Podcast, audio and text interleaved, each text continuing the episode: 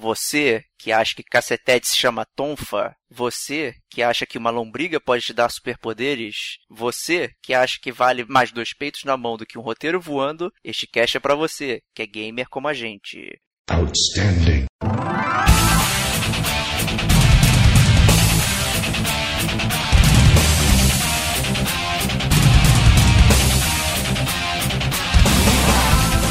Diego Ferreira. É, isso realmente parece uma japonesice, né, cara? Rodrigo Estevão. Qual é a sua primeira lembrança sobre Parasite Eve? São peitos virtuais bem feitos. Diogo Moura. Tipo, posso botar um cinto no rato? Não. Não. Este é o gamer como a gente.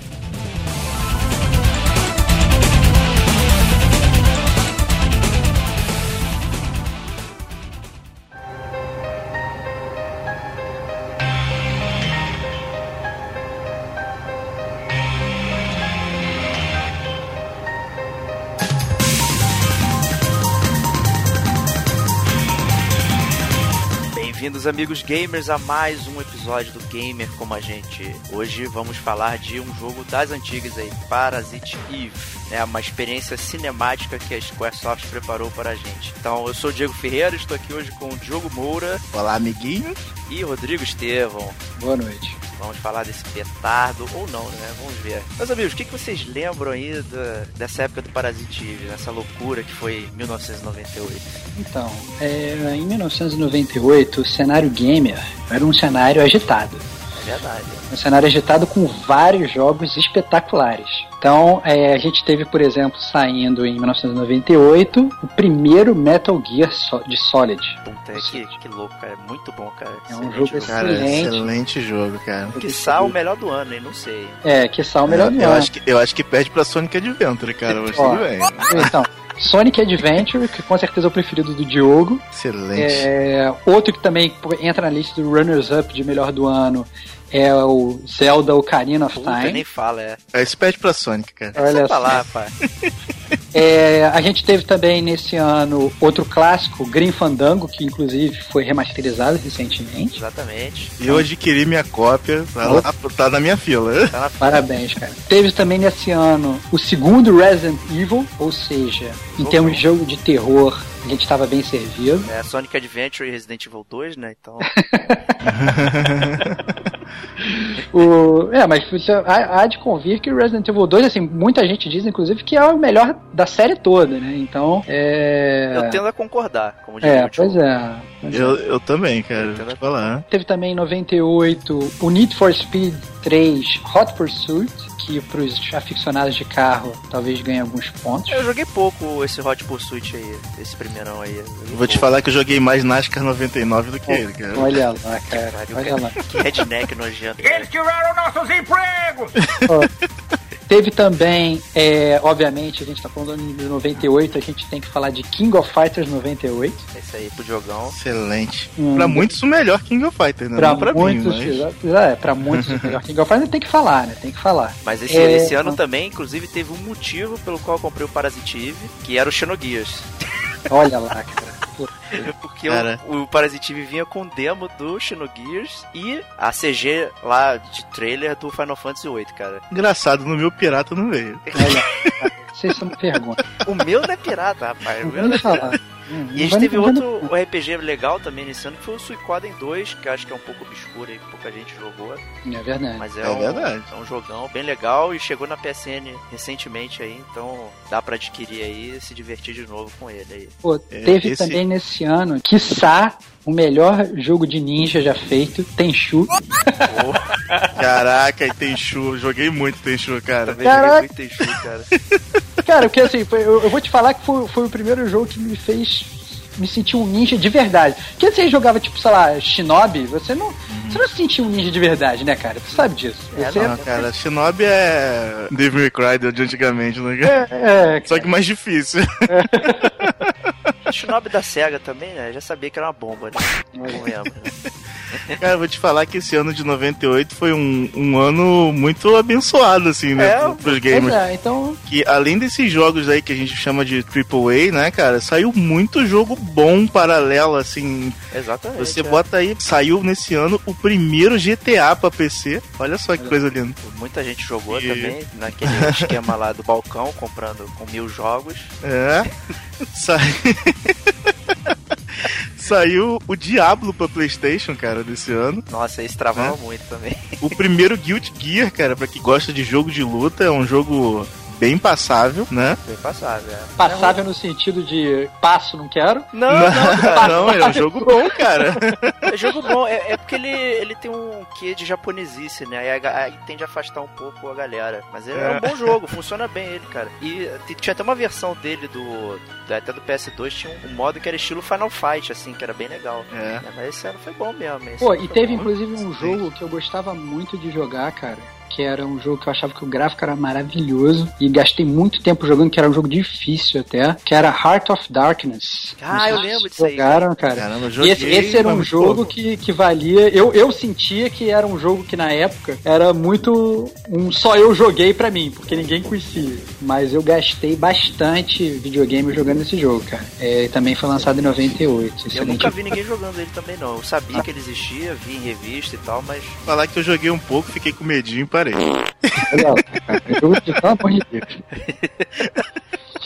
anyway. É. Então, então assim. Agora, só... eu, eu queria deixar aqui uma menção honrosa, apesar de ser contra essa indústria desse super Sith World aí, cara o, o, saiu um jogo pra Super Nintendo nesse ano, né, cara? E um jogo bom, né, cara? Rockman forte, né, é, cara? esse era um clássico, esse aí. Um jogo bom. Muito bom, muito triste que a gente não vê mais Rockmans e Mega Mans e toda essa galera dessa aventura aí. Muito triste. Pô, vamos voltar aí, né, Capcom? Porra. Pode, o papo tem que ser reto. Se for torto, tá com vocês mesmo, tá ligado? Bom, então a verdade é que no ano de 1998, Parasite Eve pode ser considerado um jogo bom, um jogo ruim e tal, etc. Depende aí de quem estiver jogando. Mas ele competiu com certeza com grandes petardos. É, né? acho que esse Grande foi um petardo. ano tenso pra, pra ele sair, né? Parasite Eve sair, né? É, inclusive saiu nesse ano também, que eu não posso esquecer aqui, o jogo que me fez comprar o PlayStation, cara. Tekken 3. Olha só. É. Olha só. O jogo lindo. que não tinha load, cara. Era sinistro esse jogo, Era cara. Ele, cara. Parasitive, né? Ele veio para competir com essa galera aí, ele, mas ele veio com uma proposta é, diferente, né? Como tá lá na caixinha lá, ele, ele queria dar uma experiência cinemática, né? Conforme a Squaresoft é, quis botar, né? Mas antes de ser uma experiência cinemática, eu acho que ele era um livro, né? Não sei. Na época eu acho que a gente não chegou nem a saber disso, né? Não lembro se saiu nas revistas e tal tinha esse comentário, né? Mas é, pesquisando mais no futuro, né? Que a gente veio descobrir que ele era deu origem no livro, né? Vocês chegaram a conhecer o livro, ler alguma coisa? Estevão, você conhece aí?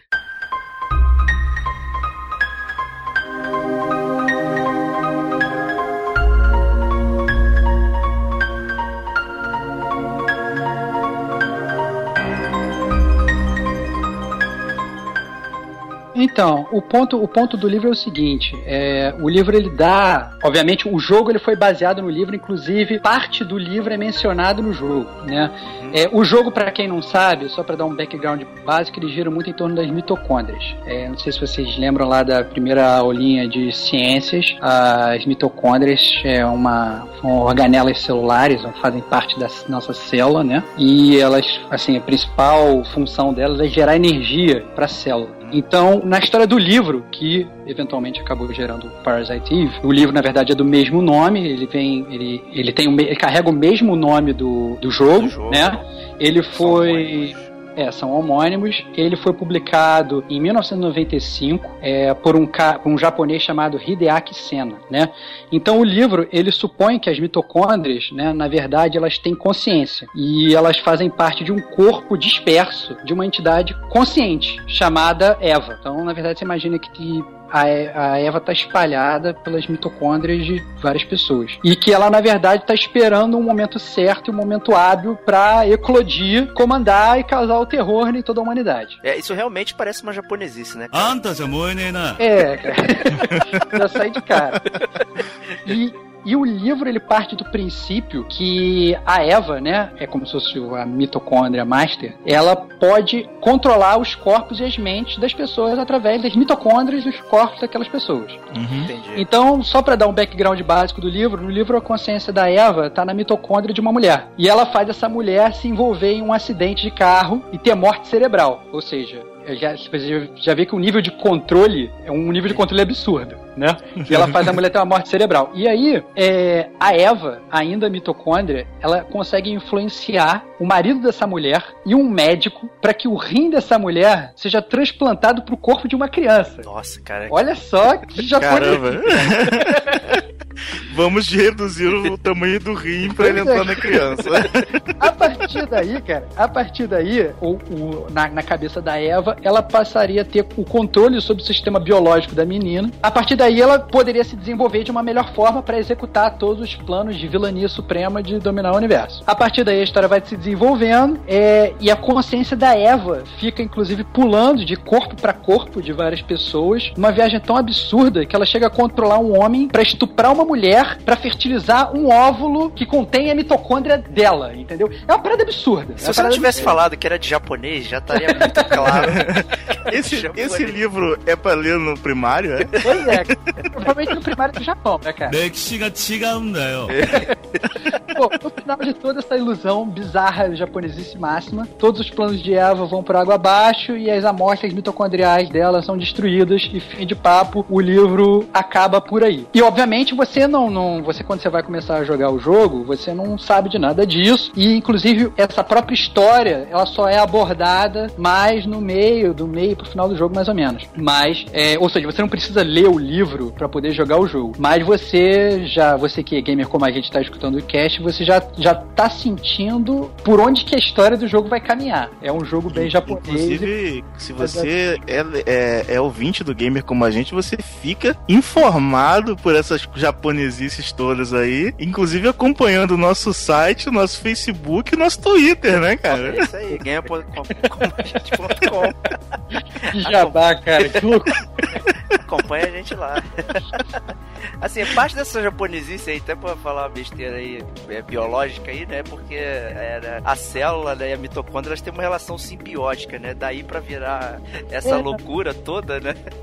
Esse negócio do organismo simbiótico é, tomar conta do, do outro organismo, do Host, qual, né? do host, exatamente, já foi abordado em um milhão de coisas. É abordado até o próprio Homem-Aranha, com a questão do Venom, que o Homem-Aranha ia dormir, aí o Venom é, pegava ele e ficava andando com ele pela cidade, na época do uniforme negro, né? Quem lê história e quadrinha sabe. E aí o Homem-Aranha, o Peter Parker acordava de manhã, todo cansado, não entendia por que ele tava cansado. Agora essa, pô- essa parada aí é sinistra, porque é o Venom por dentro, né, cara? É, cara, exatamente, cara. Exatamente. Não, cara, eu, eu o Venom por dentro que te faz bater um carro, cara. Olha só, cara, é, é absurdo, cara, é absurdo. Imagina o cara falando, eu estuprei a mulher porque eu estava controlado pela mitocôndria.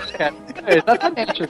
Pega aí, Olha ó, só eu o que a gente trafiquei, tá falando. eu trafiquei drogas na, na, na Indonésia porque eu tinha mitocôndrias dentro de mim, cara, que Eu tava fui me na comandando. Uruguaiana por causa das mitocôndrias, cara. Aí, É, não- eu, eu tô com uma dor no rim aqui, porque eu acho que um é maior do que o outro. Na verdade, todo mundo sabe que isso é verdade, porque o Diogo foi ao Uruguaiana por causa das mitocôndrias, porque ele foi lá comprar esse jogo, cara. Exatamente, Então, cara. Tá, tá muito, tá muito evidente isso aí. E então, por que, Diogo, você comprou o Parasitive, cara?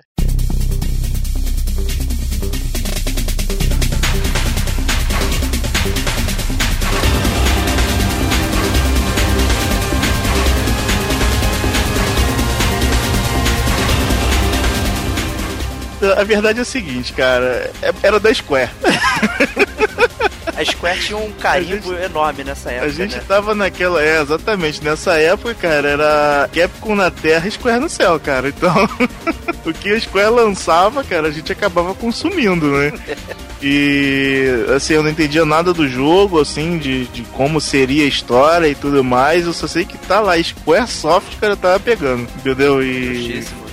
Foi, foi, um- inclusive foi um jogo bem disputado. Tive que ir lá na Uruguaiana entrar na lista de espera. Difícil central comprar um CD gravável, né? Ficam esperando. Cara, a lista de espera da Uruguaiana, pra mim, é tipo a lista de espera pra entrar no inferno, cara. Cara, tá todo mundo ali na fila. Você vai entrar no inferno mais rápido, ou mais devagar, cara. É isso aí. Mas quero te falar que eu tive uma surpresa muito boa com Parasite Eve, né? Inclusive, eu comprei pra jogar com a minha irmã, né? Na, minha, na época, não curtia muito RPG, né? Hoje em dia, minha irmã tá jogando Lightning Returns, cara. Olha só que coisa triste. Então ela continua sem jogar RPG. E assim, a minha irmã, não, minha irmã tava na fissura de Resident Evil, né, na época. E quando ela viu a estrutura do jogo, cara, assim, um pouco puxada pro plot do Resident Evil, né, assim, de, de sobrevivência, né, cara. A minha irmã ficou bem contente também. Então, assim, é um jogo que agradou as duas partes, né? Agradou aí a casa da família aí, né? Exatamente. O, e você, Estevão, você comprou na Uruguaiana também jogo? Claro que não, cara. Não, não me confunda com esse tipo de pessoa. Mas, mas o ponto é o seguinte: o ponto é o seguinte, eu, eu primeiro que eu, eu tava indo na mesma onda do, do Diogo, assim. É, nessa época, Deus no céu, Squaresoft na terra, ela ainda não tinha sido corrompida pela Enix. Ainda, nessa época ainda não tinha passado os anos 2000, então a Square ainda passa, lançava jogo bom. Então, você sempre acabava olhando com dois olhos. Outra coisa que me chamou muita atenção, né, que nessa época era maneiro você ter mais de um disco. Hoje, se você fala que um jogo tem mais de um disco, você fala, É, você- que lixo, tem que trocar discos. E tal, não sei o quê, né? Mas nessa época era uma onda, caraca. Foi o meu caso do Final Fantasy VII. Eu vi três discos e falei assim, é. que bomba. Caraca, não, não, mas nessa Porque ele época tinha era- jogado quatro discos. né? É, É, cara, né, eu, comprei cara? um jogo, eu comprei um jogo que tem três discos, tem dois discos. Claramente, o meu jogo ele tinha tudo pra ser superior ao seu jogo que tinha um disco só, cara. Pelo menos Então- em termos de CG, né, cara? Assim, então, assim, eu lembro que na época, pesquisando um jogo novo pra comprar, eu vi, cara, eu já tinha o bias da Squaresoft. Era, tava lançando um jogo novo, capinha era tranquila, bonitinha, era uma história que não era um RPG, mas ao mesmo tempo falava atrás que era um RPG, não dava meio pra entender o que que era. Tinha vários discos, eu falei, eu preciso ter. Então. É, e o é, RPG com, com um traje moderno, né? O que pra época também era um pouco diferente, né? Porque era tudo medieval, É, um cyberpunkzinho que nem o, Final Fantasy, mas tinha aspectos medievais e tal. Agora esse aí é no mundo moderno, numa cidade que você conhece, é verdade. né? Então, quer dizer, uma coisa completamente diferente. Acho que isso chamou bastante atenção, né, na época. Exatamente. Mas pra ser E- bem honesto, eu comprei esse jogo, como eu falei, por causa do demo do Xenogears que vinha, cara. Porque eu queria muito jogar. Eu queria saber como é que era. E, Aí, e aí. a minha surpresa foi tamanha que ele veio não só com o demo do Xenogears, mas veio com, a, com o trailer do Final Fantasy VIII, que acho que rodou mais do que o próprio jogo até. Diego ficou três dias babando em casa, Aí. cara. Aí o, o Diogo, o Diogo, você vê como é que é, cara, o retrato de um gamer, playboy, Tony Stark, Bruce Wayne, cara. Ele compra um jogo original com dois CDs, comandando por causa. Não do jogo, cara, do demo. Olha só, cara. Esse é o retrato É, gamer playboy, cara. É, É, isso cara. Digo-te pô. mais, comprarei Final Fantasy Type Zero HD só pra jogar o demo de Final Fantasy XV, cara. Olha. Inclusive, eu digo que o Diego está fazendo a Mark 52 só pra poder ir na, na loja comprar o, seu jogo, cara. Cara, esse jogo foi caro, cara, esse Parasite Eve. Eu lembro claramente que ele custou 90 reais, cara, na época. Cara, tu não compra jogo barato, cara. Cara, 90 reais, cara. Na época era muito caro, cara, 90 reais, cara. Mas, mas pra, pra você, cara, 90 reais, cara. Não era nada. Isso era, esse era o meu lanche do dia, cara. Em 98 eu comprei o jogo mais caro de Mega Drive da história, que foi o Duke Nukem. 50 reais, cara, no ponto frio. Ah, meu Deus.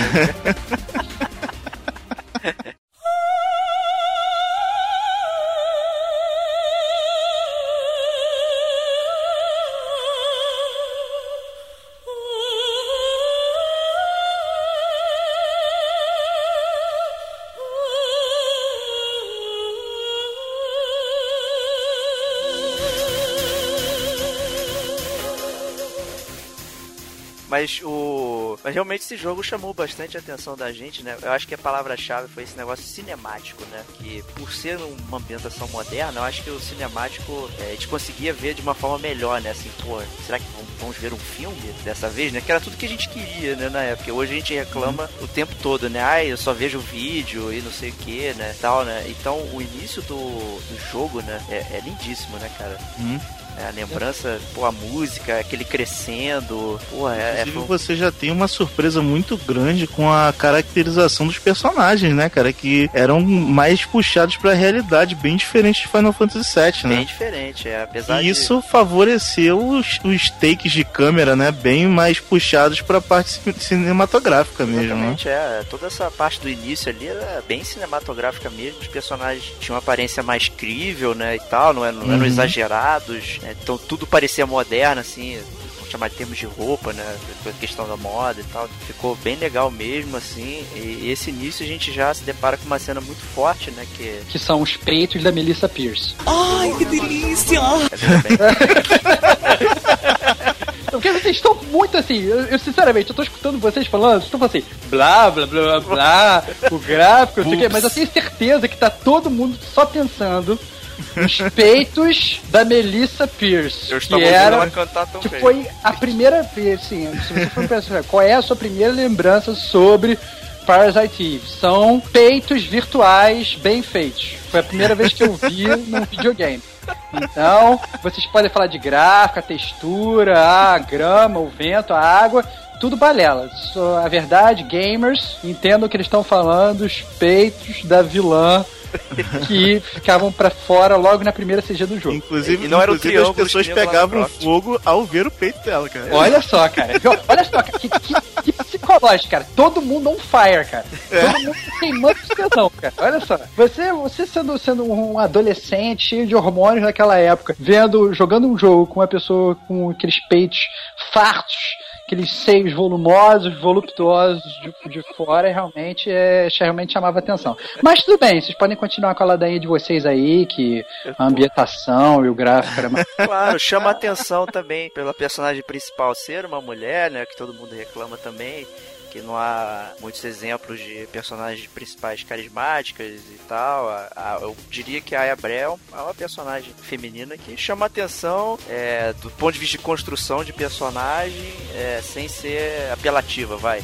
É como É. a Melissa Pierce aí, por exemplo. Né? Não, ela, eu acho que assim, ela não é apelativa fisicamente, apesar de você, se quiser procurar fanart da, da, da, Aya Breve, você vai achar coisas bem bizarras. Se, se É. você perguntar pro Diego, ele tem muitos sites aí, cara. Não tem, não. Cara.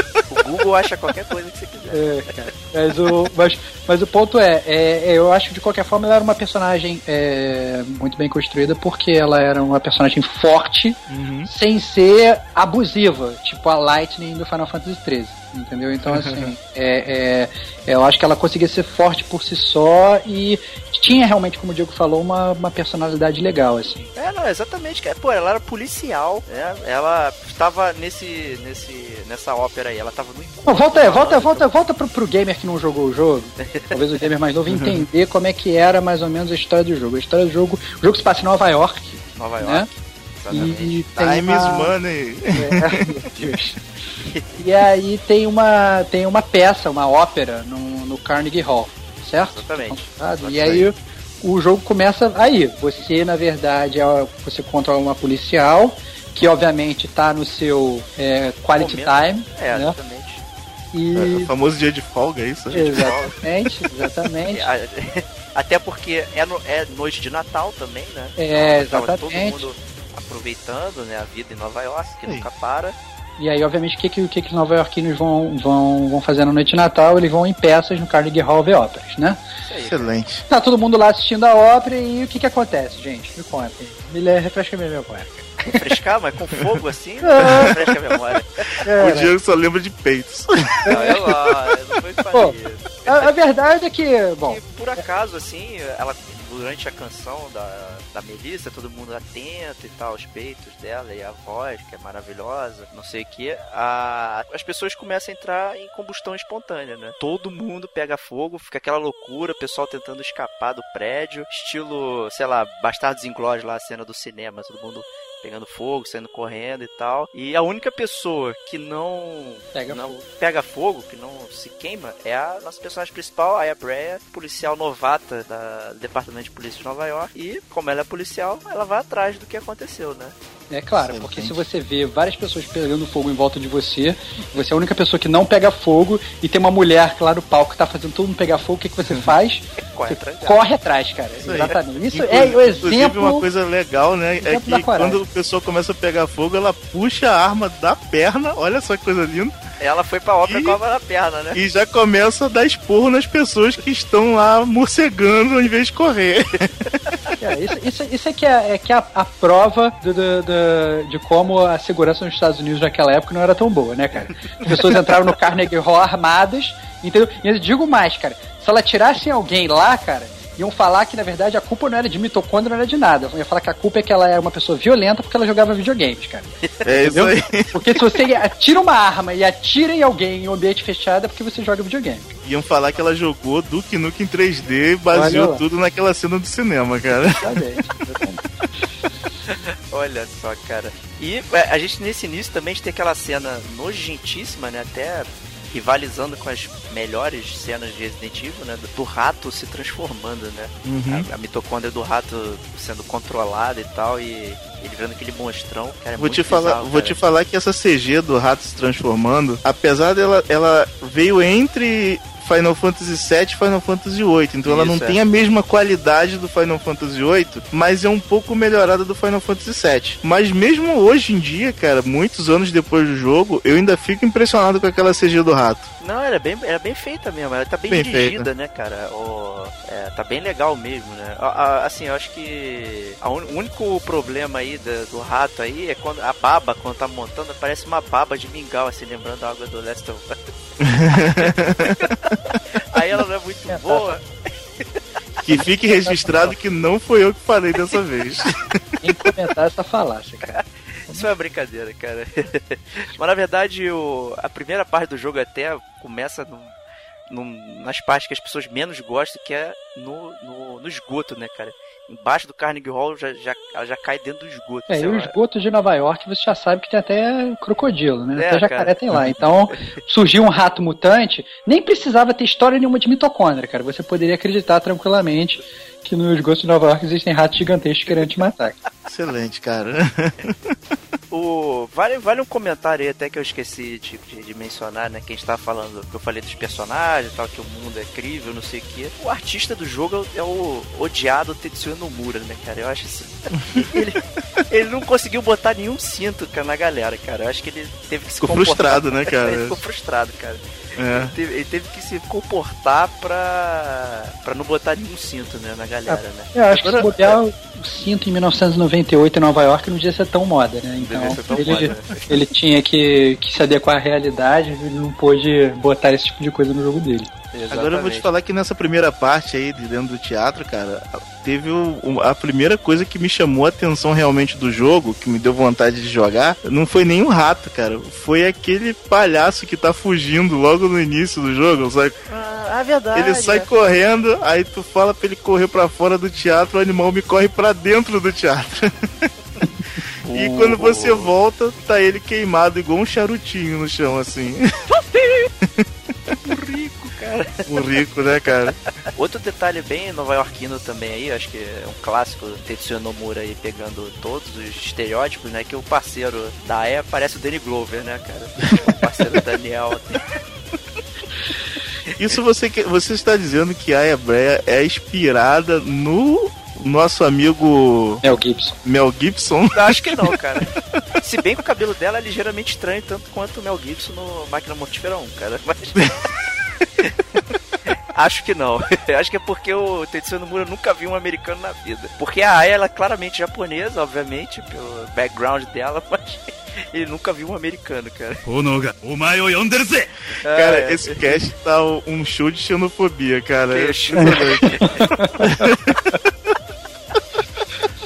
Ó, pra Mas, gente não ficar... é, vai, lá, vai lá. Não, não, digo, desculpa, vai lá. Eu só ia fazer uma, falar uma trivia aqui do jogo também. Então que... fala, faz a trivia, cara. Porque o jogo ele acaba até se salvando, apesar de de todas essas bizarrices, porque tem o, o Sakaguchi na produção, né? Então ele. Acho que é por isso também que ele manteve o Tetsuya Nomura na, na- nas Na linha. rédeas, na linha.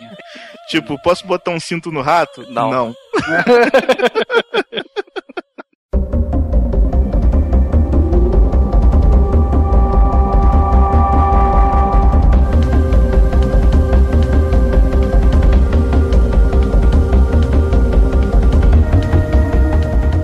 Estevão, acabei te cortando só pra falar essa besteira aí. Não, assim, eu queria entender, na verdade, fazendo um overall do jogo, né? Eu queria entender o que, que vocês acharam do jogo como um todo. É, antes de falar de jogabilidade, essas coisas, falar mais abordando a questão do enredo, eu queria saber o que, que vocês. Vocês, primeiro, é, eu entendo que vocês, assim como eu, pelo menos jogaram o jogo até o final, pelo menos a história principal do jogo, certo? Com certeza. Sim. Então, então eu quero, eu quero saber o que, que vocês acharam, a gente meio que dividindo, tentando dividir em parte jogabilidade, parte enredo, mas entrando na parte enredo, o que, que vocês acharam dessa questão do enredo? Porque, obviamente, todos nós assumo que, na verdade, 99% das pessoas do mundo foram jogar esse jogo, pelo menos do Brasil, pelo menos as pessoas que eu conheço, foram jogar sem ter o conhecimento que existia esse livro e toda essa história louca de mitocôndrias que, que a gente ouviu antes, né? Que eu falei antes. É, mas, eu, mas, obviamente, isso depois é tudo reapresentado no jogo, e aí você descobre que as pessoas, que na verdade a, a, a Melissa Pierce é a tal da Eva, e que tá controlando as mitocôndrias de todas as pessoas, e que por isso que as pessoas pegam fogo, jogo, etc e tal. Depois isso tudo abordado nessa questão do enredo do jogo. Eu quero saber, que gostaria de saber o que, vocês acharam, a opinião sincera de vocês sobre esse enredo japonês e nem um pouco estapafu. Nani, atendaga. Pra não dizer o contrário. Olha, cara, eu vou te falar que eu, como grande conhecedor de japoneses né? Eu não me assusto muito com esse tipo de, de coisa, não, cara. Então, assim, eu vou dizer que eu gostei muito do jogo, cara. Do plot do jogo do esquema de combate e tudo mais. A única coisa que me irritou no jogo, cara, é que quando você tinha que atravessar um cenário, a personagem principal parecia que tava correndo com um cinto amarrado nas pernas, cara. Tá aí o cinto, ó. Que ela demorava mil anos pra atravessar um cenário, cara. Ela andava muito devagar, mesmo correndo. A mobilidade era horrível. Era, então assim, é uma coisa que incomoda. Se você for jogar hoje em dia, provavelmente você não vai conseguir jogar por causa disso, entendeu? Eu, achei o enredo bem nonsense, assim, cara. Na, na época eu já não curti tanto, assim, o, é, o enredo. Acho que não fazia sentido nenhum com, com essa parada tão moderna, assim. Eu não conseguia fazer essa. dissociar, né? Depois esse enredo maluco e um- uma parada moderna e tal. Que era diferente do, do Resident Evil, né? Porque ele parece galhofado, o enredo de um filme B e tal, né? Mas esse, a priori, ele parecia uma experiência mais séria, né? E não era, né? Conforme você ia prosseguindo no jogo? Você ficava cada vez mais claro que, que era tudo zoado, né? Do início ao fim, eu diria, né? Eu acho que uma das partes que assim, me incomodaram muito foi a luta é, no Central Park, quando você tá na carruagem com a, com a Melissa. Caraca, não fazia o menor sentido, cara. O jeito que a, que a Aya andava em cima da carruagem, cara. Parecia que ela tava em cima de um pedaço de papel, cara, andando. Era muito estranho, cara. Jogo tudo. Mas eu, eu até entendo vocês falarem que a mulher anda, anda devagar, anda tal, mas eu, eu focando mais na parte, na questão do enredo, é, eu entendo que eles que quiseram, né? Obviamente esse enredo é enredo meio, talvez à frente do seu tempo, assim, né? Ele envolve uma questão biológica muito forte, ele envolve essa questão da, da, da mitocôndria ser um simbionte, mas, e na verdade pensando no jogo como um todo, é, eu achei que o gráfico é maravilhoso, como a gente falou, magníficos seios digitais. É, a jogabilidade do jogo a gente pode comentar mais na frente, mas eu também achei uma jogabilidade boa.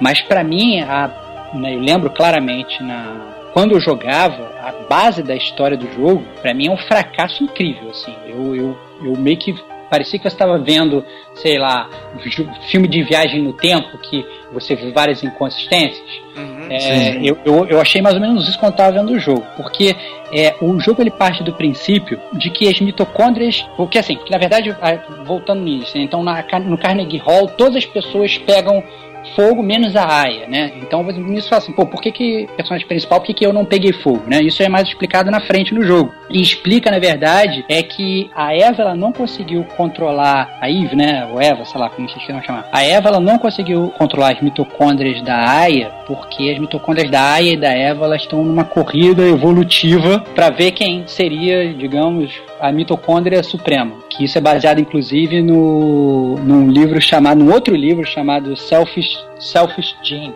Gene Egoísta. Ah, do Richard É. Dawkins, né? Isso, isso, de 76. Mas, mas por conta disso, anyway, a, a, a AI é a única pessoa que consegue transitar por todos os lugares sem entrar em combustão instantânea. Então, tipo assim, ah não, no- tá todo mundo se ferrando no Carnegie Hall, só ela pode estar lá. Ah não, tá todo mundo se ferrando no Central Park, só ela pode entrar lá. porque ela é a única que não pega fogo. Mas se você parar pra pensar nisso, quer dizer que a Eva ela já está controlando praticamente todas as outras mitocôndrias de todas as outras pessoas.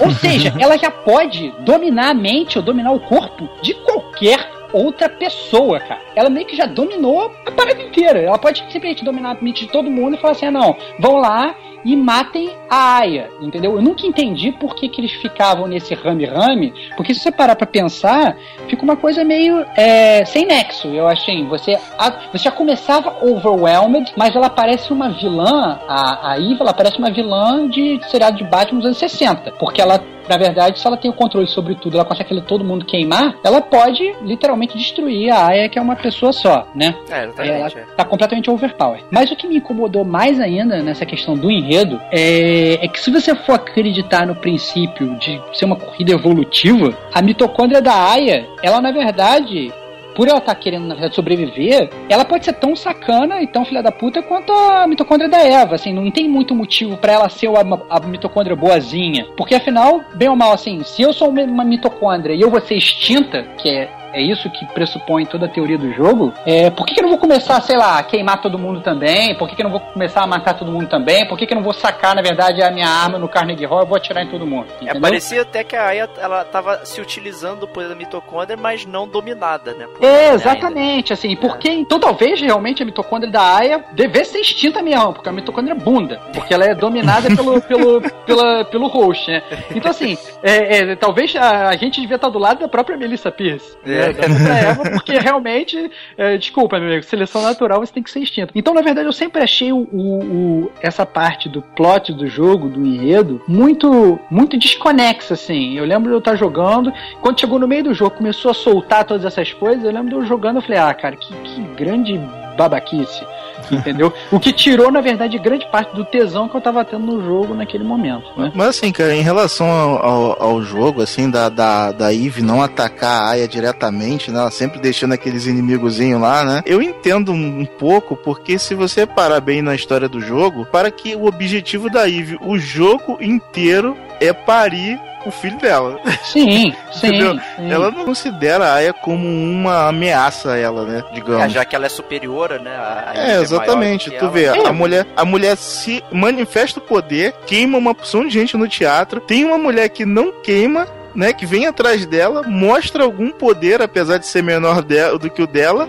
Cara, mas, mas, mas, mas, mas, o ponto é o seguinte, o ponto é o seguinte, é, para, para pra pensar nisso, cara. Se você tem um único objetivo, se você tem uma pessoa que tá te frustrando esse objetivo ao longo de toda a sua jornada, pelo amor de Deus, cara. Entendeu? Bom, é, se você é prestar muito... atenção no, no, na história do jogo, a Aya passa seis dias falhando. Pois é, cara, mas Ela é nunca consegue impedir a, a, a Eve de fazer nada, entendeu, cara? É, bom, é, e, e a, a Melissa enfrenta ela lá no, no segundo dia, lá no, no, Central Park, ela faz head to head, lá em cima da carruagem de papel lá que eu falei. Né? Então, assim, ainda teve um embate direto com a vilã do jogo, logo no, quase no início do jogo, né? É. Que é um pouco diferente do, do, dos jogos normais. Você enfrenta o chefão sempre no final, né? Não, Cara, a primeira isso, forma, né? a primeira forma da Eve que tu enfrenta dentro de teatro, você ganha ela com a tonfa, cara. Com a tonfa, é. Então, é, essa não conta, vai. Mas a, a, do, do Central Park já conta que você tem vários poderes e tal, né? Então, é mais. Assim, você, Estevão, foi muito investido na história, pelo visto, né? Assim, é, cara, assim, assim. É porque. Sabe que o ponto é o seguinte, cara? É, então, vou, vamos voltar ao motivo inicial de por que, que eu comprei o jogo. Eu, como o Diogo. É bicha. A gente parou com esse negócio, como, cara. então, assim, eu, assim como, assim como o Diogo, é, eu muito também por causa da Squaresoft. E o que eu tinha de Squaresoft era essencialmente Final Fantasy VII. Então eu já tinha um bias em termos de história, entendeu? Muito bom, que eu achei a história do Final Fantasy VII fantástica. Então, é, eu fui esperando ter a minha mente ali totalmente explodida. Eu falei assim, cara, vai ser foda pra caralho. Eu não tô ali. Eu, inclusive, eu, eu, eu fui esperando muito pouco de gráfico, porque eu não, eu não queria nada muito melhor que Final Fantasy VII, mas eu queria ser explodido de uma forma absurda. Talvez eu tenha ido realmente com um bias e com hype e com uma coisa absurda pro jogo. Mas eu fiquei muito frustrado porque eu achei a história um flop absurdo. Tanto que ninguém. É, na época a gente nem sabia, né? Mas hoje, sabendo que ele é um prosseguimento de um livro, né? A gente poderia esperar que a história viria na mesma vibe, né? Vou e te assim, falar que eu gostei mais da história do jogo que a do livro. Não, eu assim digo né, a história do Final Fantasy VII é uma história original. Aí o cara vê Squaresoft, Final Fantasy VII, pô, vai ser boa demais. Então Parasite Eve, não sabendo que é uma história original, porque ela não é, então, né, a gente, é, foi o que o Estevão falou, a gente foi na mesma, na mesma onda, né. Aliás, eu até queria comentar É, aí que o... Mas, mas, na verdade, desculpa, só pra, só pra salientar, assim, e realmente você não sabe da história do livro, mas se eu não me engano, no, no meio do jogo, o tal do Maeda lá. Ele não, ele explica Parece né, o que aconteceu é, lá no ele Japão. Fala, é, ele fala, então, que o cientista. Isso. Maeda é o nerd virgão que aparece no É o nerd é. virgão, é. é. é então, ele fala. que tá sitiada, né? Tá é, sitiada. é. Só, obviamente, na York tá sitiada, surge um japonês gênio que te traz todo o background do livro japonês, que ele deve ter sido no que leu. Então ele vira e fala lá que, que, tinha, que tinha um cientista que fez uma cultura das células da, da esposa dele, que foi que se envolveu num acidente de carro e tal, que é mais ou menos a história do, do livro, entendeu? Mas é, é, então, é, foi bom até você falar isso, porque não foi a Aya e a Maia que sofreram um acidente de, de carro e rolou Maia, outras- Maia, Maia é irmã. é a irmã. E aí, a, acho que foi a córnea, alguma coisa da Maia, foi transplantada pra Aya. E por isso a Aya, ela tem essa defesa contra a Eve. E outros órgãos foram pra Melissa Pierce, Isso, exatamente. que é a Eve. Por isso que elas têm um pouco de não consigo te acertar e tal. E ter todo É, porque na de verdade quem foi, na verdade quem foi criada pra ser a Eve mesmo foi a irmã da Aya, né? É verdade. é. A Maia. Eu acho que é isso que eu tava com mais ou menos cabeça. assim. Any- Anyway, o ponto é o seguinte: continua, você vê que a base do jogo continua sendo a base do livro. Órgãos Ah, transplantados sim. para outras pessoas, para melhor do rim. as mitocôndrias, para as mitocôndrias comandarem. Então, esse, é- esse é o ponto. né? É, e eu, na verdade, eu, eu- e o meu, minha grande decepção é essa, que eu fui esperando um jogo que fosse, na verdade, ficar completamente envolvido pela história e fosse viver profundamente aquele, aquela aventura e tal. E aí, quando eu tomei esse baque extremamente japonês no meio do negócio, eu falei, ah, cara, que decepção. É né? e, e aí eu fui assim, do meio Show pro. Show de preconceito. É, é, o que eu posso fazer, cara? Eu, tô, eu sou sincero, cara. Não vou ficar falar ah, que é. Oh, é um jogo, blá, que na verdade o jogo, grande parte, tá, até assim, até as partes, os pontos altos do jogo, como os gráficos e a jogabilidade, as batalhas, elas para mim elas foram meio pelo, pelo ralo à medida que o o roteiro na minha mente foi se deteriorando, entendeu? Então foi mais ou menos isso. Pra mim, eu, eu já fui com a expectativa ao contrário. Não, não sei porque eu tava, eu tava pouco me lixando pra história, mas eu tava é, querendo saber como ia funcionar essa experiência cinemática, né? No, no jogo. Então eu tava muito atento aos gráficos e, e às CGs e tal. Até a- as falas, né? Elas são diferentes. Não são em balãozinhos, são como se fossem legenda de um filme, né? Aparece na parte de baixo e tal. Então eu fui muito mais nessa expectativa. E assim, a história é uma bomba, mas não me decepcionou nesse, nesse sentido. Porque eu fui. Mesmo, mesmo eu fui porque tu tava afim de ver o Xenoguia mesmo, né? É, eu queria ver o Xenogears, que o gráfico é uma bomba. eu a história eu é ótima. Eu não digo, eu não digo nem que a história é, é uma bomba em si, assim, mas eu acho que é, eu acho que tão, tão assim, se você tá indo, você tem que ir com a mente muito aberta, entendeu? Pra É. vivenciar aquele negócio. Eu Se você vai com um pouquinho de, de, de, de, meio que senso crítico, você tem que ter uma suspensão de descrença muito, muito, muito boa pra jogar esse jogo. Foi assim que porque- eu fui, cara. É, então, então legal, que bom pra você. Provavelmente você com certeza aproveitou o jogo. Não, eu- assim, eu joguei ele até mais de uma vez, assim, joguei bastante vezes até, assim, porque eu gostei muito da, da jogabilidade. Da ambientação Assim, ó, também da é muito ambientação, Eu achei a boa. ambientação legal, cara. Você tá no mundo moderno, assim, eu achei muito legal e muito diferente pra época. Tanto, ao ponto de. A, a história é totalmente esquecível, cara. Às vezes eu ficava apertando é, a, a- a passagem, passa logo essa fala aqui e tal, pra poder já jogar e vivenciar o mundo, né? Assim, eu não liguei pra história, não me importei, mas realmente, pensando criticamente, ela não é boa. Eu acho que é pra poucos, assim. Eu acho que assim, é só questão de você. Porque ele é. Eu acho que é uma coisa que você tem que ir realmente com a mente aberta, você tem que ir preparado para absorver um, um tipo de informação que pode ser complicada caso você queira realmente ter uma. uma esse, talvez esse tinha sido o meu problema. É, eu fui esperando muito, entendeu? Então, talvez se você realmente for de um jeito mais tranquilo, queira absorver o jogo jogar de uma forma mais tranquila e tal, talvez seja mais easygoing, né? É, é, isso aí. Então, essa, esse discurso que tá dando é o discurso do The Order de hoje, né, cara? a galera tá.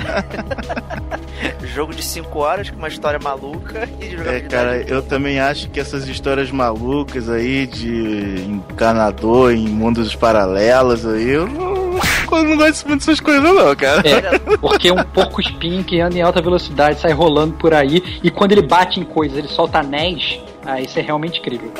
Cara, isso é muito incrível, cara.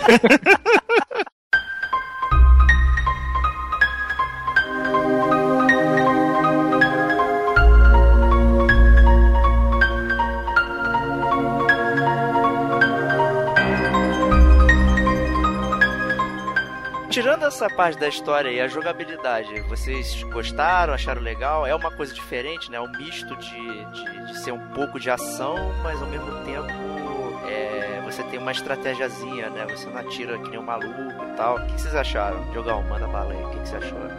Cara, eu achei a jogabilidade, assim, em termos de batalha, eu achei excelente, cara. E, assim, até dá pra justificar um pouco o fato da Aya andar devagar no jogo na hora da batalha, né? Porque na hora da batalha você tem um lugar definido pra batalha, específico, e se você andar muito rápido, você acaba meio que saindo do lugar da batalha, né? O, o jogo disfarçou bastante, assim, a, a questão de, do ataque por turnos, né? É, que assim, se você tem um turno tipo Final Fantasy num jogo que basicamente você ataca com armas de fogo, ia ficar uma coisa meio chata, né?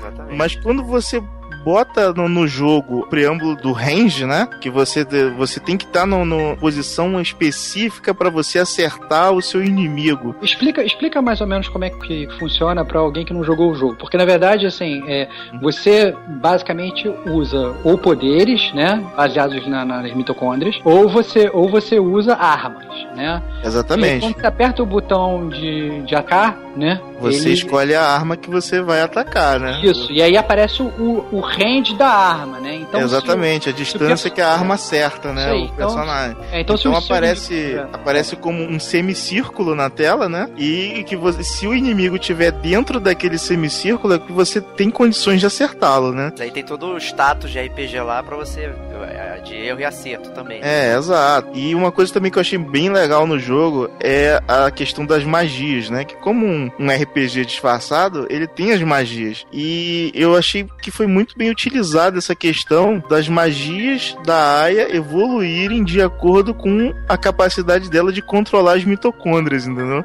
É, aí aí não fica tão overpower, né? É, exatamente. A evolução do personagem é muito boa por causa disso.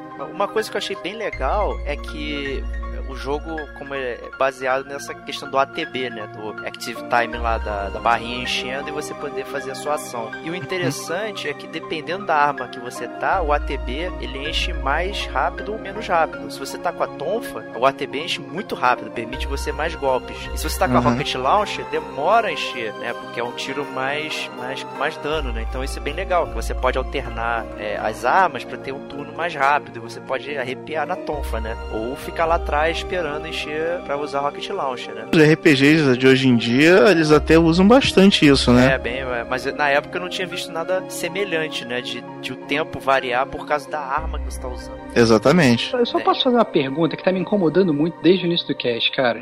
Por que vocês estão chamando de tonfo ao invés de cacetete, cara? Porque no jogo tá cara. escrito Tonfa. Da mesma não, maneira que a gente fala lore e não história cara, do jogo, cara. É. Da mesma forma que a gente fala lore, é, contender, runner-up. Caraca, não, cara. ô, ô, mas Estevão, tonfa não, se cara. você, Tonfa- Estevão, se você fala lore, eu vou falar tonfa. Não, não, cara. tudo bem, cara. Mas uma coisa. Então, mas uma coisa é você falar lore. Tá, tudo bem, até compreendo. Agora, é a mesma coisa que eu falei assim, ó. E aí eu peguei eu fui atirar no cara com a minha gun. Sabe? Pelo amor de Deus, cara. Cara, a Tá tonfa, ligado? a tonfa Porra, não é um cara. cacetete, cara. A tonfa é uma arma japonesa de alta precisão. Cara, é um. Além disso, além disso, as armas também têm as munições, né? Então você também não pode atirar a torta a direito, né? Você tem que guardar as munições específicas para as armas para você poder utilizar de acordo, né? E o, o inventário é limitado, né? Então você tem que ter um joguinho aí de, de inventory management. Pronto, vai, gostou aí? E- isso, cara. Inclusive, Não, né, cara, essa parte do, do- de, de você ter que decidir o que, que vai no teu inventário, pra mim é uma das coisas mais inteligentes que eu já vi em jogo, né? Que você vai lá na parte da. Ô meu pai, eu não sei Delegacia. falar isso em português. Então fala, fala inglês, cara. Pelo amor de Deus, cara. Armory. Ah, Você vai lá no Armory da, da, da delegacia e você decide com a arma que você vai pegar como um policial mesmo faria, né, cara? Isso é bem legal. Eu acho isso bem legal. Estevão, É bem melhor do que critica- você botar um baú no meio do jogo, por exemplo. Mas é é quase que fosse como se fosse um baú mesmo, né? o efeito final. Ô, Estevão, você gostou da jogabilidade, cara? Cara, eu gostei da jogabilidade. É, na verdade, eu inclusive só continuei jogando o jogo até o final porque eu achei a jogabilidade muito boa. Eu achei o combate muito bom.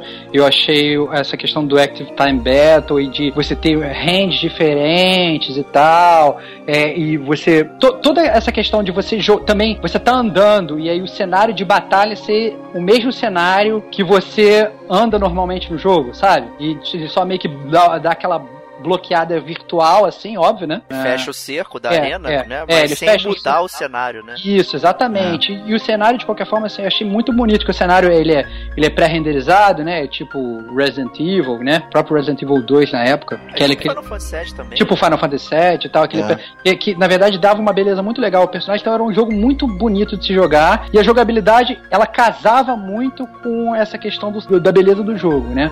É, toda essa questão do, do- das armas e de tudo, eu sempre achei, é, como o próprio jogo falou, essa questão da customização, você também podia evoluir essa questão de quantos itens você carregava com você. Então eu achava essa parte também de, de item management, você, gerenciamento de, esse gerenciamento de itens que você leva e tal, eu sempre achei muito legal no jogo também. Então é, a jogabilidade realmente do jogo é fantástica, assim, eu gostava muito e foi a única coisa que me fez suportar a história incrivelmente chata até o final.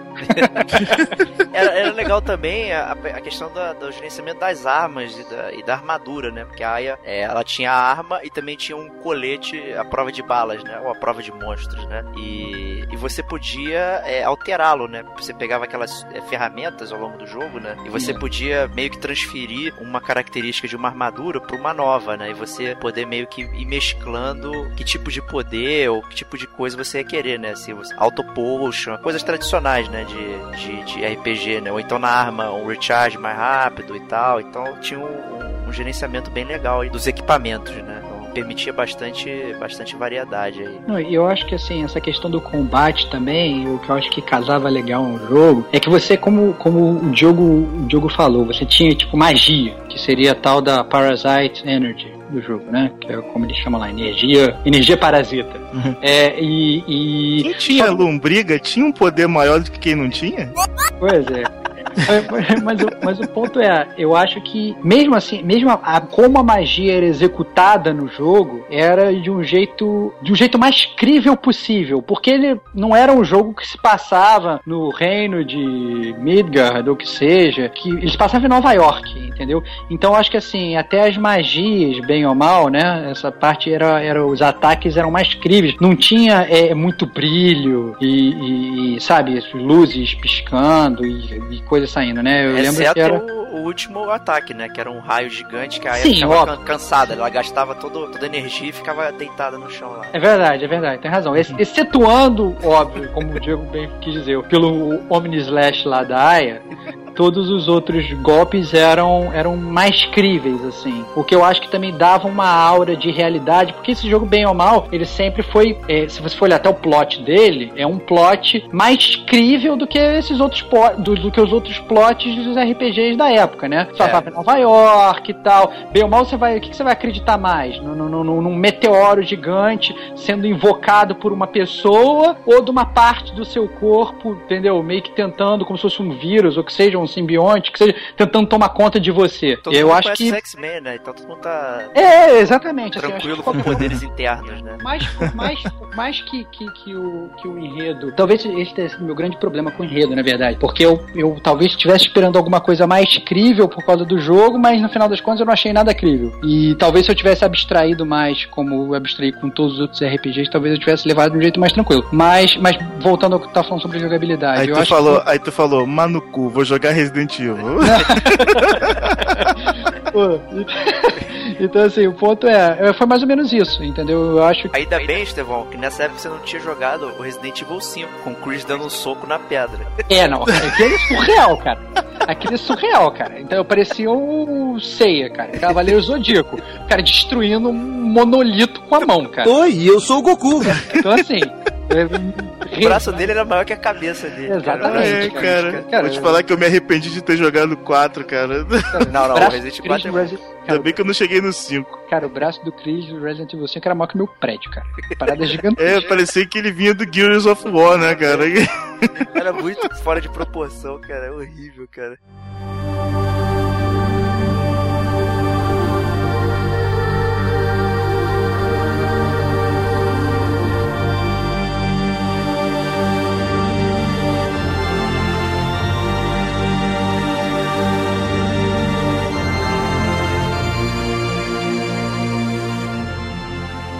Até, até chegar no final do jogo você enfrenta um bebê, né?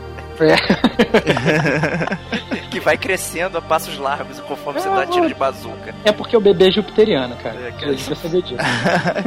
cara, ele é o ser supremo, cara. Ele é o ser supremo, exatamente. cara. Tradicionalmente, né, quando você termina um jogo da Square aí, ou RPGs em geral, você consegue fazer um New Game Plus, ou X Game, ou, ou qualquer que seja o nome, né? E você pode jogar o jogo de novo, né? E você consegue levar no X, X Antes, Game. antes disso, sem querer te interromper, mas já te Não, não. interrompendo, Por favor. eu posso comentar uma cena que o Estevão vai gostar muito, que é bem realista, cara. Pode, claro, cara. Pô, cara, o parceiro dela, Danny Glover, cara, no final do jogo, ele pula em direção ao navio que ela tá enfrentando o final boss do jogo e ele pra jogar a munição que pode derrotar o monstro pra ela, cara, ele entra no raio de incineração do, do monstro, né? Ah, verdade. Ele começa a pegar fogo, cara, no, no meio do, do, do- do trajeto, joga a munição pra ela, cai no mar e depois tá lá tranquilão, como se nada tivesse acontecido. É porque você não se ligou, porque o raio de ação é sempre um semicírculo, cara. Eles estão em cima do navio, então não acerta lá embaixo. Cara, mas ele pegou fogo, cara. Ele devia ter pelo menos uma queimadura na cara. Eu acho que ele tava com o braço enfaixado no final, eu não lembro. Cara, ou Ah, é, então, realmente. ou então ele. Ou então outra opção é que ele se tornou protagonista daquele filme excelente, cara. Darkman. Darkman, cara. Vingança sem rosto, cara. O Danny Glover fez esse filme. É, não fez, cara. Não, Quem fez, é, quem fez o filme foi o Qui-Gon Jinn, cara. O Qui-Gon Jinn, é verdade. Busca implacável, cara. Aliás, essa cena é semelhante à do Resident Evil, né, cara? Você tá enfrentando o último chefe e alguém jogar a Rocket Launch pra você, né? É, É, exatamente. cara, bem, bem chupinhada aí essa.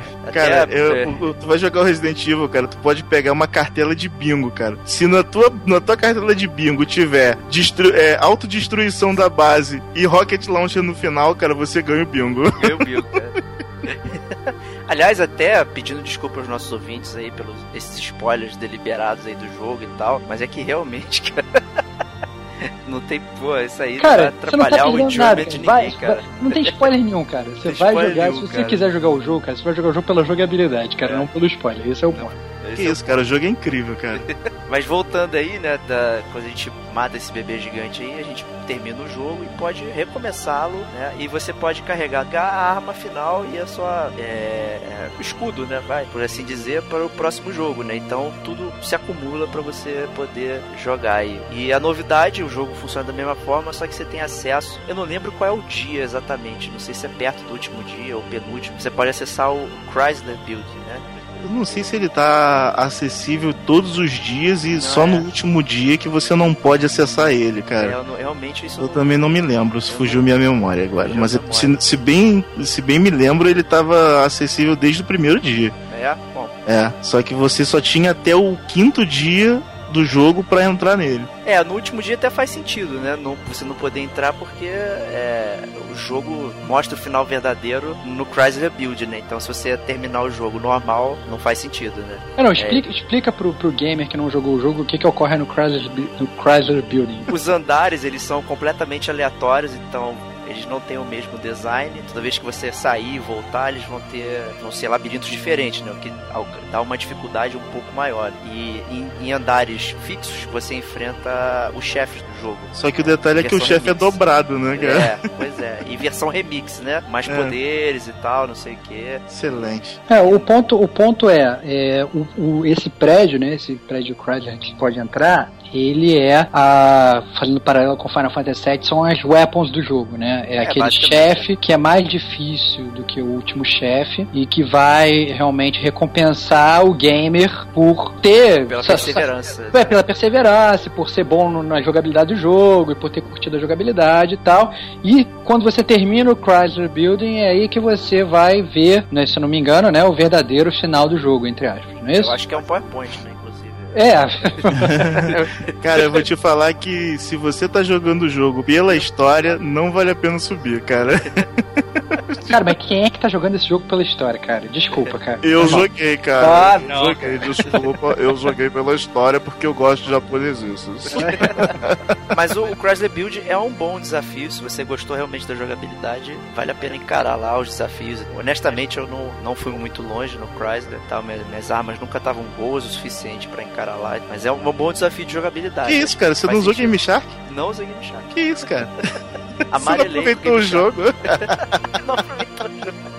Que filha da mãe. Tu subiu, Estevão, no, no Chrysler? Não, né? Cara, eu tava. Eu, como eu te falei, eu sabia que tinha o Chrysler e tal, não sei o que, mas eu dropei totalmente, porque quando eu cheguei eu já tava tão cansado da história que eu falei, ah, cara, foi mal, já, já foi, já deu pra mim esse jogo. Já chega, né? E é, eu não, não- nessa época eu fui. O roteiro ruim é, minou toda a minha perseverança. E acabou que eu não fui em frente. Mas eu respeito aqueles grandes, poderosos como vocês dois que foram até o final. Não, eu não fui até o final.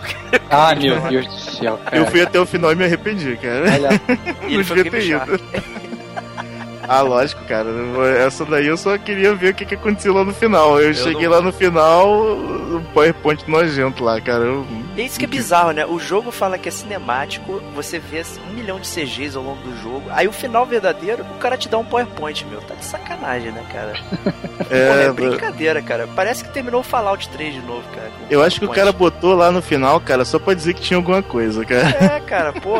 É tipo, you are the true Dark Knight, né? Você é a verdadeira mitocôndria. Caraca. Cara, desculpa, cara. Desculpa, o PowerPoint final do jogo do Batman Retorno é excelente, cara. Aliás, outro. Outro ponto legal aí do jogo era a trilha sonora, né? Que era bem legal, bem legal mesmo. Era bem. Tinha muito piano, utilizava muita questão é, ambientação e tal, né? E uma curiosidade, né? Que a, a moça que se chama Yoko Shimomura, ela também fez a trilha sonora, participou de algumas faixas do Street Fighter 2, o nosso clássico, né? E Excelente. Ela fez a faixa do Gaio? Fez a faixa do Gaio, cara. Ah, então ela fez alguma coisa útil. Pô, cara, mas assim, a- as músicas. Podia botar no Parasite Eve a faixa do Gaio que ia funcionar. Cara. Como podia Exatamente, botar em cara. qualquer jogo, cara. Como Qualquer podia botar em qualquer vida, cara. Tu imagina lá, cara, o Daniel caindo lá pra jogar munição pra ela com a música de fundo do Street Fighter, cara. Cara, ia ser, a cena ia ficar melhor ainda, cara. Ia Você ia acreditar sinistro, é. que ele tá pegando fogo e você não ia duvidar que ele, que ele não ia morrer, cara. Mesmo porque É você ia imaginar que aquele fogo era um Sonic Boom, cara. legal, cara. Isso é excelente, cara. Mas É, fala aí, Estevão. Não, o que, o que eu achei legal, na verdade, é que a, a música do jogo é, é muito boa, eu achei, eu lembro. E, e ela vai numa linha que ela mistura, né, música de ópera com umas músicas eletrônicas, É, tal, instrumentais e tal. Então é uma experiência musical interessante do jogo, assim, pro, pro gamer que gosta de, de vivenciar a trilha sonora de jogo, eu diria até que é uma, uma trilha sonora legal pra correr atrás, porque merece, assim, foi feita com carinho, dá pra claramente ver enquanto você joga. É, e a, a trilha final lá do é, do jogo, né? Somnia Memórias, né? Pô, é bem legal. É, assim, é um trailer muito, muito legal mesmo. Você tem a sensação de que acabou um filme, começa a subir a letra e tal. É, pô, é bem maneiro mesmo, né? Bem legal. E é, e é curioso, né? O japonês fazendo. é, normalmente usa o inglês, né? Sempre nas músicas, aí usou o espanhol, né? Então é, é até, até uma novidade, né? É, legal. É E, novidade. e essa questão dos sons no, no, no, no, no Parasite Eve, cara, ela não fica só restrita à música, né? Os efeitos sonoros das armas de fogo, dos golpes e tudo mais é- são muito bem feitos, É, cara. o- eu acho o som bem feito, mas é, eu não tenho aquela coisa que você sempre fala aí, que é da, da força, né? Da potência. Até porque você tá enfrentando monstros, né, cara? Aí você dá um tiro de um revólver, às vezes não tem aquele, aquele peso que você imagina, né? Porque o monstro ele fica lá parado, né? E no final ele quebra um pouco essa imersão, né? Mas, mas o, o som realmente é, é bom. O que faz falta um pouco, assim, também na época não tinha, né? Não era muito comum, mas pra quem joga hoje em dia faz um pouco de falta é a dublagem, né, cara? É, não tinha, não O tinha jogo nada, não, né? tem, não, tem, não tem falas né, no jogo. É. é, eu acho que, acho que até os piores jogos de PlayStation na época já tinham falas, né? O próprio O- Resident Evil 1, né? Com seu tio É. Sedut e, e similares, né? Já tinha fala, né? Eu vou te falar, cara, que o primeiro RPG que eu vi com falas realmente foi o Valkyrie Profile, cara. Pô, é, o, o Brave Fence, não sei se a gente pode considerar um RPG também, mas ele tinha fala também, que era horrível. e tava no, no disco do, do Parasite Eve também, no disco de demos e trailers. Olha lá, cara. Olha só, cara. Lá vem, lá vem o grande rei, cara. O grande... Desculpa aí. Mas realmente, eu concordo, fez falta é, a fala, né? Se tratar de uma experiência cinemática, como eles sempre quiseram deixar, né? E, Eu também. E no, pô, no final não, não teve isso, né? Como eu disse, né? Outros jogos já tinham fala, né? Até mais É, antigos, né? Não Então, botaram nem a Aya falando no final, se morrer, morreu. Então,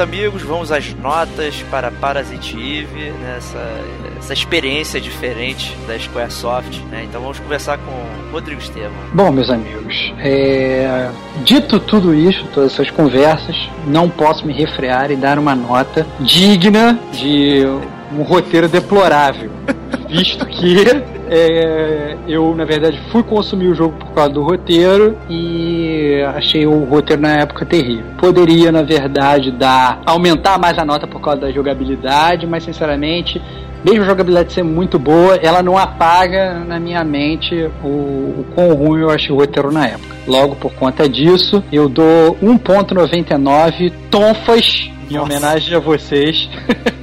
Porque realmente é, esse jogo é um, um cacetete na nuca do gamer que vai atrás de um bom roteiro. Entendeu? É o cacetete Caraca, cara. mas de qualquer forma, para quem realmente consegue abstrair, ou talvez até consiga, né? Quem, quem esteja realmente mais focado na, na jogabilidade, eu acho que merece correr atrás, porque a jogabilidade realmente é, é bem feita e os gráficos são legais. Mas é, foi somente por causa disso, na verdade, que eu não dou zero. Então 1.99 tons. Essa é a pior nota do isso, Gamer cara? Como a Gente até agora, cara. Caraca, cara. E você, Jogão, vai ser severo ou, ou não? Eu vou defender o jogo, cara. Eu vou defender, porque foi um jogo que realmente me marcou na, na, na época do PlayStation. Que sou um grande jogador de jogos de, de porco espinho, né? Que Não me preocupo. né? não me preocupo com plots elaborados, né? Assim, e- enfim, mesmo porque o plot do Sonic é um dos melhores da história, cara. Então, assim, eu, eu isso não me incomodou no jogo. Inclusive, assim, achei até bacana, porque você tem que justificar o poder no jogo, né, cara? Não tem como. É, eu achei o- o- as músicas muito boas, o gráfico muito bom, inclusive a engine do, do jogo já era o prenúncio do que seria Final Fantasy VIII. Tinha já uma, uma esquematização de personagem bem elaborada. Mas né, tinha cinto. Aí ele ficou refreado. Isso, cara, Final Fantasy VIII é incrível. Então, assim, eu acho que a única coisa que me incomoda no jogo realmente é o fato da personagem ser muito lenta na hora que ela caminha, né? E isso é um pouco sacal, né? Porque você fica, por exemplo, você ia atravessar uma sala, cara, eu botava o livro ali em cima do, do, do controle e ia fazer outra coisa, cara. Ele ia demorar uma hora pra atravessar mesmo. Então, assim, só por conta dessa, dessa movimentação lenta, eu vou tirar 0,1 ponto dela, mas vou dar 4,9 mitocôndrias malignas por conta da coragem da Square de sair da mesmice do Final Fantasy, cara. Justo, justo. Bom, eu concordo com todo mundo, todo mundo falou aí. Eu acho Que loucura, cara. Nossas opiniões foram completamente opostas, que... cara. Eu vou dar a média. Não, eu acho que a Cara, história cara foi ruim. eu, eu odeio Spelunk. Estevão gosta, daí tu já vê. É, eu, eu, assim, eu não gostei da história, mas pra mim ela não fez efeito nenhum. Acho que foi uma experiência bem blá nesse sentido. Se eu for avaliar. Nossa, a- como eu sou hipster. falar, poderia dizer que a, a Square falhou né, nessa questão da experiência cinemática que eles queriam dar, né? Ah, criaram todo um hype, pelo menos em cima de mim, um hype de que seria uma experiência diferente em termos de jogos e, e- e não foi. Cara, você é um mentiroso, você queria ver Xenogear, cara. É, tudo bem, cara. Mais me proporcionou ver Xenogears. Mas eu gostei da jogabilidade. Eu acho que o jogo, pra quem quiser conhecer e tal, dá, dá pra curtir, ver a jogabilidade. Não é um jogo longo também. Deve durar aí as suas 6 horas, 7 no máximo. Se você não souber o que tá fazendo. Dado Ou se você for falei. um, um grande coletor como eu, é 10 horas, cara. Não, nem isso, cara. Não tem tanto item assim, cara. É um jogo bem, bem simples assim. Então. Você não procurou, cara. A minha... Pode interromper minha nota? Desculpa, desculpa. Da, da última vez, eu juro. Eu vou dar para Parasitive da Squaresoft essa experiência cinemática. Dois peitões da Melissa Percy, cara. Essa vai ser minha nota, cara. Não consigo Cara, que bom, se cara. tu Que bom que ela 3, tem é, dois, cara. tu dá É, 3 é Mass. Effect, né, cara? Caraca, cara. Ou Star Wars, né? Poderia ser. É. Ou, ou é. Ai meu Deus do céu, como é que é o nome do Schwarzenegger, cara? Do filme É, do. Pô, Vingador do Futuro, cara. Vingador do Futuro, É, cara. Do Esse sim, então, autêntico três peitos, cara. Pô. Três, três peitos. Então, Excelente.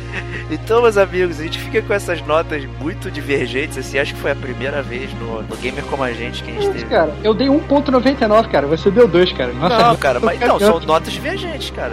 Ah, Meu motivo é diferente do seu, cara. Ah, isso é verdade, isso é verdade. Você quis contemporizar, falou que ficar entre, entre a minha nota e a nota do Diogo, deu uma nota um décimo, Você tá questionando o meu método de balança, décimo nada, um centésimo, cara. Diferente meu método da... de balança, que É absurdo. porque o Diego ia dar menos. Tu lembrou do peito e falar, tem Ah, que é? subir a nota do Tem jogo. que subir a nota, tem que subir a É nota. Mas a verdade é que esse foi, é um jogo que a gente ficou um pouco controverso aqui. Então, meus amigos gamers aí, deixem suas opiniões. Vocês vão ver só quando a gente for fazer o cast do Bioshock, cara. É, bom, Vou me vingar. A gente tem acordado, né, aí, mas esse jogo aí gerou essas controvérsias aí. Então, amigos gamers, deixe suas, seus comentários, é, suas notas para Parasitive, se você gostou, se você jogou essa experiência aí. Se você não jogou, pode até comentar se você gostou, gostaria de jogar, dado que a gente falou e tal. Caixinha de comentário tá embaixo, pode deixar seu recado. E a gente se despede aqui desse cast glorioso do Parasitive e até a próxima.